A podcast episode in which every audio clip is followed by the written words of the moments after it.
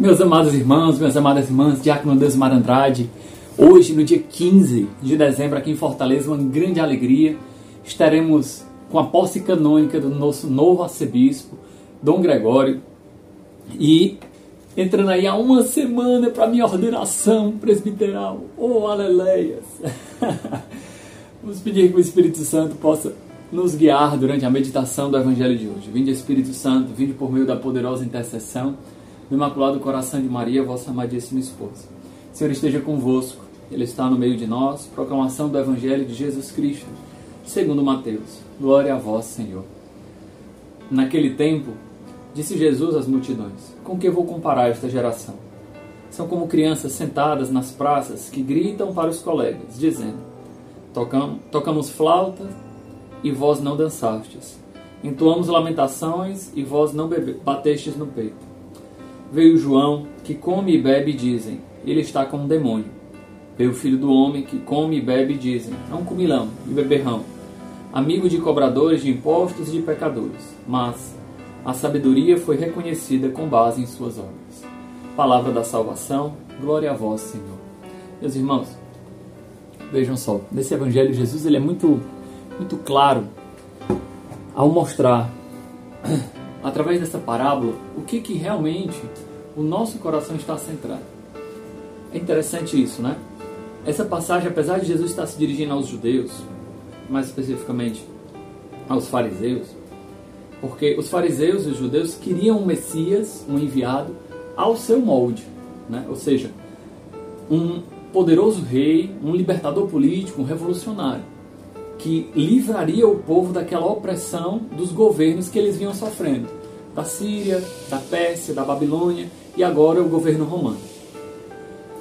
Mas Jesus, ele não vem conforme esses moldes.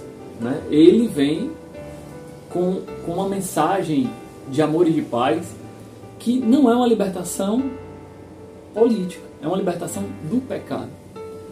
Então, é, é nesse sentido que a gente precisa entender essa passagem fariseus, os judeus, esperavam um Messias à sua imagem e semelhança.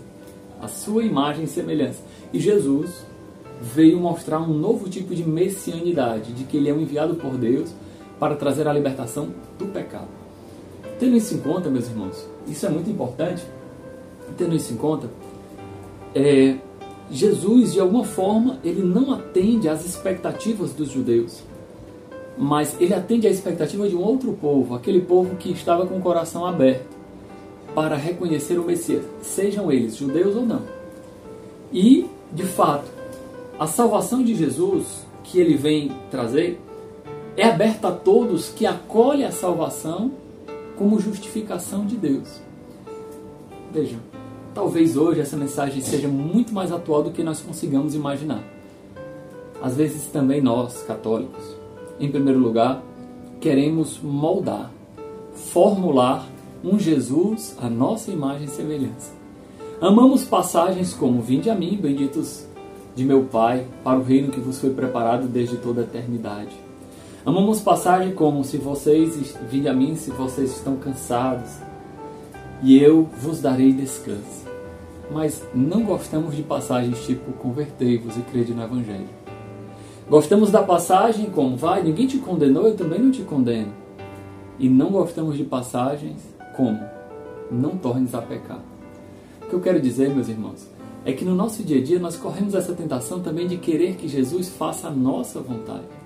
E mais ainda, julgar o reino de Deus não conforme a mensagem da salvação e a conversão que nós temos, mas julgar o reino de Deus nós como superiores e julgamos. Interessante isso, né? Uma vez conversando com uma senhora, ela disse: Ah, Deus irmã, mas eu não eu, eu tô eu fui casada, não deu certo, eu tô numa segunda união e ah, mas a igreja devia rever essas coisas. E eu disse para ela uma coisa, disse na tora, na cara dela. Olha, engraçado, antigamente a gente olhava para a lei de Deus, as pessoas olhavam para a lei de Deus e viam que não viviam conforme a lei de Deus. E elas pensavam: nossa, eu preciso mudar, eu preciso me converter. O que, que eu preciso fazer para ter uma vida nova? Hoje, as pessoas olham para a lei de Deus, veem que não vivem conforme a lei de Deus e dizem: não, a lei de Deus tem que mudar. A lei da igreja tem que mudar. Vocês compreendem? Olha, Jesus também diz hoje isso para você, meu irmão. Vocês são como essa geração que diz: tocamos flauta e não dançastes, cantamos lamentações e não choraste. Ou seja, é Jesus quem dá a métrica da música da nossa vida ou somos nós que queremos pegar Jesus como um pano novo e encaixar na nossa vida como um pano velho? Será que nós somos vasos novos para acolher a boa nova do Evangelho? Esse tempo de advento é precisamente para a gente refletir sobre isso. Será que eu estou formando a minha religião nos meus moldes ou eu deixo Deus ser Deus e eu sou apenas um adorador? Vocês entendem? Vejam, quantas vezes isso é muito concreto, muito concreto. Assim, a gente não pode ficar em abstrações, em, em formulações. Não, temos que trazer para o concreto da nossa vida. O que que hoje eu quero que Deus se molde a mim? E, e quantas vezes até na fidelidade ao Evangelho isso acontece? né? Seguimos a Deus quando estamos bem, quando temos emoções, sentimentos, mas nos momentos que vem a provação, a tentação, nos momentos que vem a dificuldade, nós parecemos esquecer da graça do Evangelho. Quando vêm as dificuldades, ou seja, quando eu não tenho mais aquelas consolações sensíveis, eu acabo esquecendo da minha caminhada, entre aspas, de fazer a minha parte mesmo quando eu não sinto a parte de Deus. Claro, Deus sempre faz sua parte, mas às vezes nós não sentimos a ação de Deus. E portanto, às vezes não somos fiéis, mesmo quando não sentimos. Porque lá no fundo, não importa tanto para o meu coração a minha fidelidade a Deus, importa o quê? O que Deus faz por mim. Lá no fundo, eu não saí daquele movimento vicioso de ser o centro da minha vida. Eu não me coloquei de lado para Deus ser o centro da minha vida lá no fundo ainda vivo conforme a lógica do ter, do poder e do prazer. Vestido nessa roupa velha, que é essa lógica da concupiscência, do pecado, eu quero então remendar com o pano do evangelho na minha vida, porque talvez fique bonito. A estética, a aparência não mudam o que nós somos perante Deus. Santa Teresinha dizia: Eu sou o que sou perante Deus e nada mais. A minha verdade se encontra perante Deus e nada mais. Vejam, meus irmãos, o evangelho de hoje é uma coisa muito interessante, né? Ele se usa como exemplo de João Batista. Olha, João Batista veio e vocês disseram, não, ele é muito austero, deve ser um demônio que está possuindo ele. E quantas vezes as pessoas interpretam a austeridade como uma ação do inimigo. Como estão marcadas pela lógica do prazer.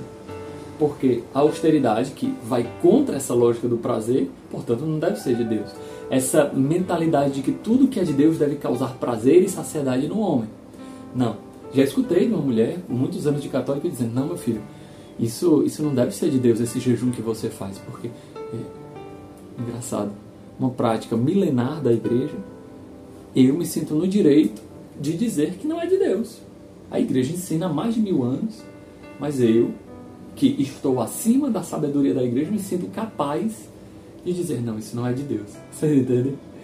Às vezes, até uma mentalidade inconsciente de que se algo me fere o meu prazer, isso não deve ser de Deus. O seu Deus, perdão dizer, não é Jesus Cristo, é o prazer. Essa mentalidade.